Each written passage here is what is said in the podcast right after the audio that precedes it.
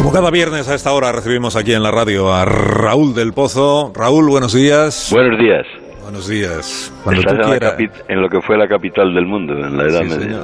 Sí, sí, volverá a serlo, te digo, ¿eh? volverá a serlo. Hoy empieza, hoy empieza el regreso de Córdoba como capital del mundo. Bueno, estás bien, ¿verdad, Raúl del Pozo? Perfecto. a gusto, eso. Cuando tú quieras que empiece Viva el Vino. Han puesto la cabeza de Iván Redondo en la picota. Dicen que ha convertido al Palacio de la Moncloa en la casa del pueblo de Pedro Sánchez. Como suele ocurrir en Madrid, ha estallado un motín contra el valido. Ha dado la voz de alarma a Adrián Alastra diciendo Iván Redondo se ha cargado el partido.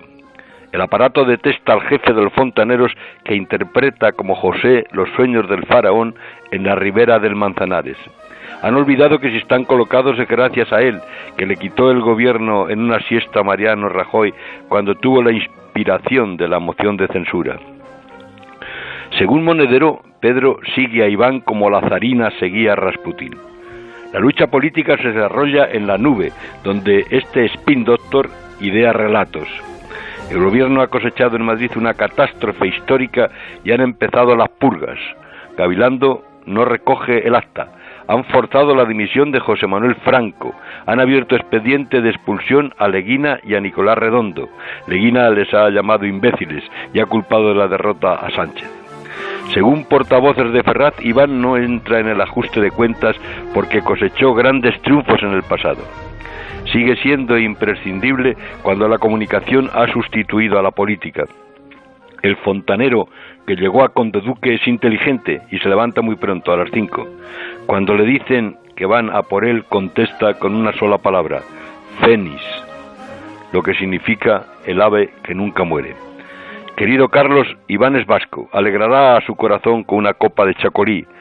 Baroja decía que el, sonido del, del, chistu y el chacolí eran las cosas más tristes del País Vasco, pero reconocía que el vino era el gran camarada para el camino. ¡Viva el vino!